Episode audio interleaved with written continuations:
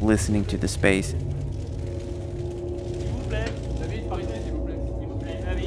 And then creating the sounds.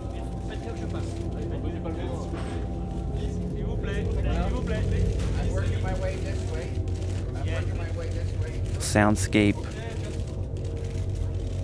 loops. Some some sort of weight that that anchors the room and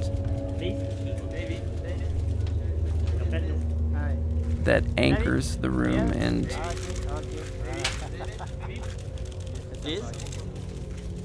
you know floods the room with a with a warm womb-like sound.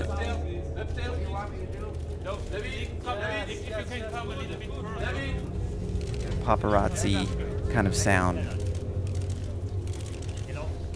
Frequencies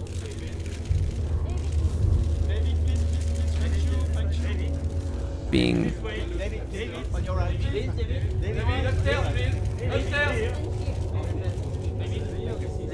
toward the lower end of the spectrum.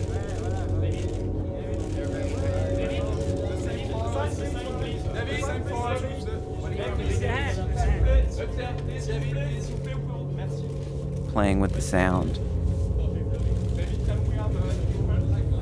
Obsessed with sound.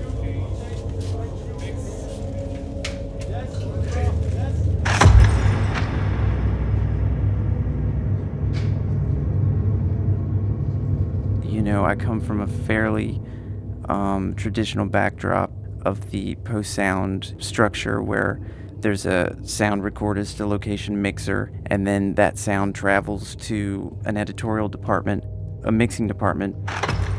With David, it doesn't happen that way. My name is Dean Hurley, and uh, I'm David Lynch's sound engineer. Um, I've been working for David for a little over two years. I was hired to run his sound studio. It's a mixing stage, recording studio hybrid in LA. Just kind of, you know, he just kind of informed me, well, you're my sound man, so you record set sound. And then, you know, well, you're my sound man, so you edit the sound the job is continually morphing. And now, with the the exhibition, you know, kind of in charge of uh, setting up the sound and you know uh, working with him to compose it.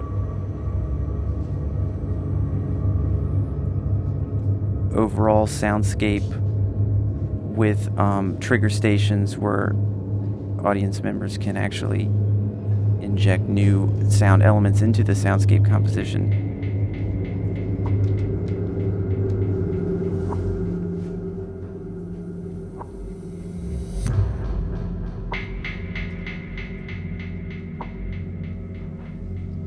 He wanted one station to be um, like a flashbulb, like a large flashbulb paparazzi kind of sound, kind of like a Martin Scorsese flashbulb in the frame, camera flash.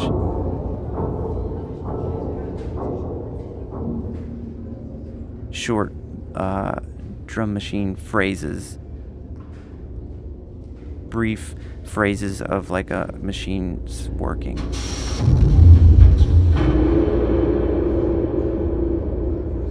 Dubbed uh, industrial hip hop.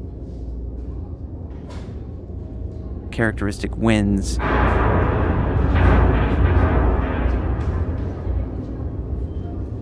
Punch presses, pitch down. Train mechanisms and uh, steel, large steel uh, factory samples. A steam station high heel footsteps. Metal structures that were welded together. They, they had like an odd resonance.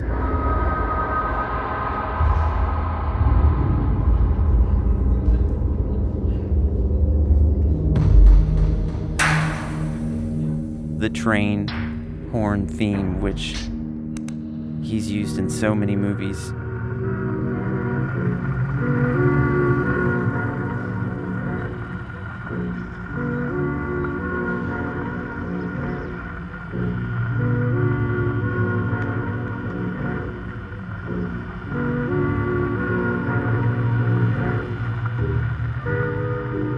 there's just something, uh, you know, eternally beautiful about a train horn saturated in reverb.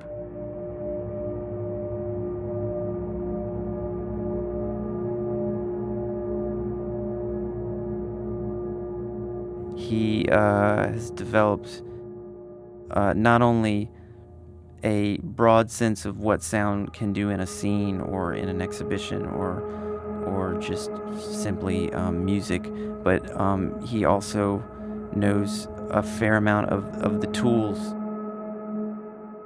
I love that sound. Uh, pitch it down two octaves and give it a you know nine second reverb tail.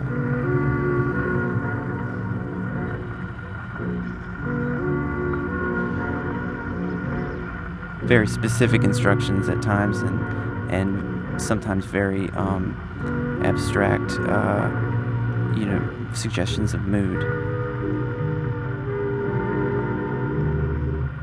There's no rules. There's there's nothing that you can do wrong.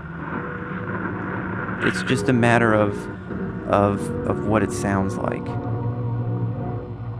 To David it, it doesn't matter. It doesn't matter you know, if you, what what preamp you used for a certain mic. The things that turn people on are, are, are, gear and you know preamps and what's on the front end and, and everything and that can create a mystique of the sound that might not uh, translate to a listener who doesn't know that other stuff.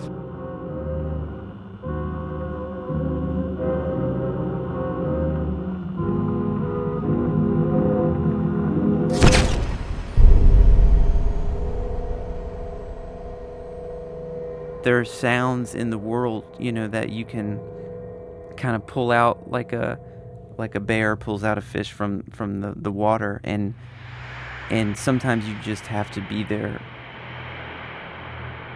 with the ability to pull out that sound whether you have a a very crummy, you know, micro cassette recorder or you have, you know, like an 8 channel Deva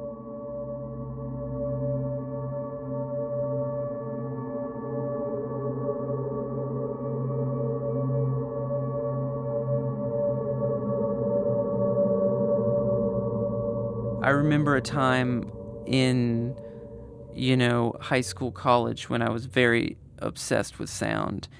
I remember having a sort of free, you know, spirit in terms of, of really playing with the sound. When I started to enter in a professional work field and started calling myself uh, a sound editor, I felt like I lost a lot of things because there was a lot of um, gentlemen who who had seen and experienced so much and are not afraid to tell you you know no you don't do it that way you know you do it this way. And you become very um, uh, aware of there's a certain path and and it kind of uh, rigidizes you know your your activities and, and some of your ideas. And when I started working for David I feel like I, I've I'm on a path now where I'm getting back to where I started and trying to forget so much. I don't even think David ever went to a place where he even thought twice about some, someone saying that that's not the way you know you do things. I don't think he ever went to that place, and I think that that's why he's such a special uh, person and a and a, a very unique contribution to the world of sound and cinema.